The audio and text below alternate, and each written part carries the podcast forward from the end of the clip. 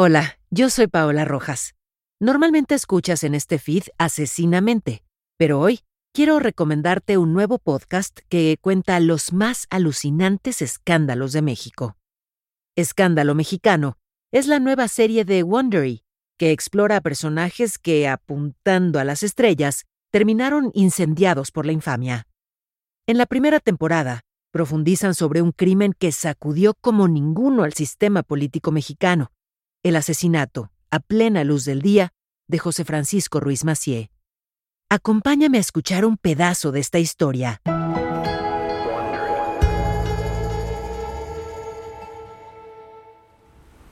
Son las 9 y 15 de la mañana del 28 de septiembre de 1994.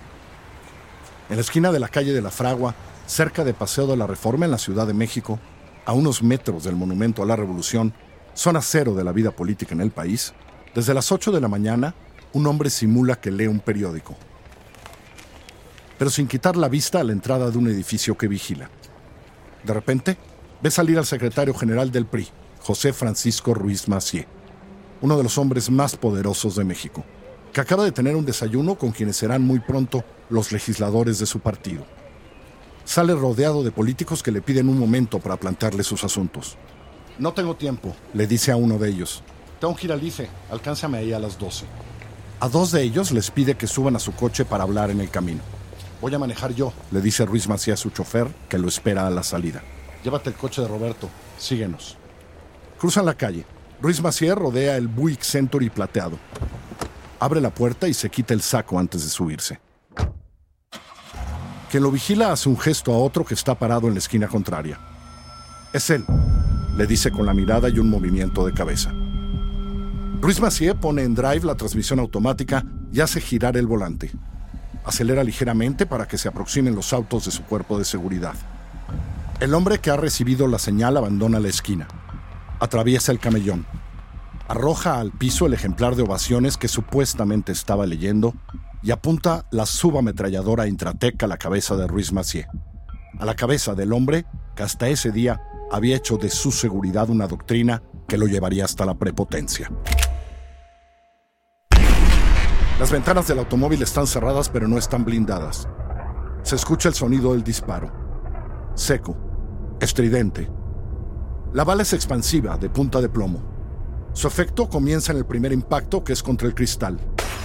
Abre un boquete y va directo contra la parte izquierda del cuello de Ruiz Macié. Brota la sangre a borbotones. El cuerpo de Ruiz Macié se inclina hacia su derecha. Los pasajeros, Heriberto Galindo Ochoa y Roberto Ortega Lomelí, observan aterrorizados, la sorpresa en la expresión del hombre que no puede hacer más disparos a pesar de que desesperadamente tira del gatillo. Su arma está trabada. Entonces decide huir y corre hacia Reforma. Tras de él van los agentes de seguridad pistola en mano. Gritan, exigen que alguien detenga al criminal. En su carrera choca con una mujer y el arma termina en el piso.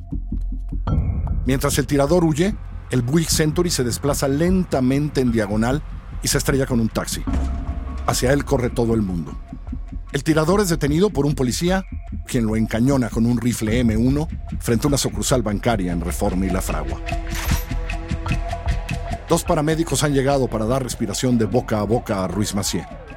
La doctora y futura legisladora priista Ana María Licona le desabotona el cuello de la camisa, le afloja la corbata de color vino con motitas blancas y le golpea el corazón.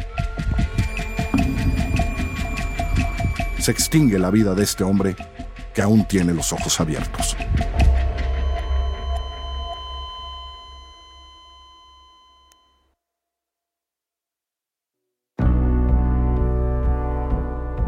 De Wondery, yo soy Carlos Puch y esto es Escándalo Mexicano. La historia de México ha sido forjada por el ascenso y la espectacular caída de los poderosos fraguada en las habitaciones más oscuras, en cuartos llenos de mentiras. Ahí se tramaron maniobras que salieron terriblemente mal. Y sin embargo, nos paralizamos ante sus autores. Torvos personajes con sueños, ambiciones y obsesiones tan grandes que no hay norma, ley o sentido de la vergüenza y del honor capaz de contenerlos. Observamos con fascinación cómo su desmesurada avidez los hace tropezar. También los vemos callar cuando, muy de vez en cuando, se hace justicia. En esta serie, profundizamos en los más alucinantes escándalos de México para explorar no solo lo que sucedió, sino por qué, desde el deporte hasta la política, los negocios y la cultura. Y exploramos a los personajes que, apuntando a las estrellas, han terminado incendiados por la infamia. ¿Quieres adentrarte aún más y entender no solo lo que sucedió, sino por qué?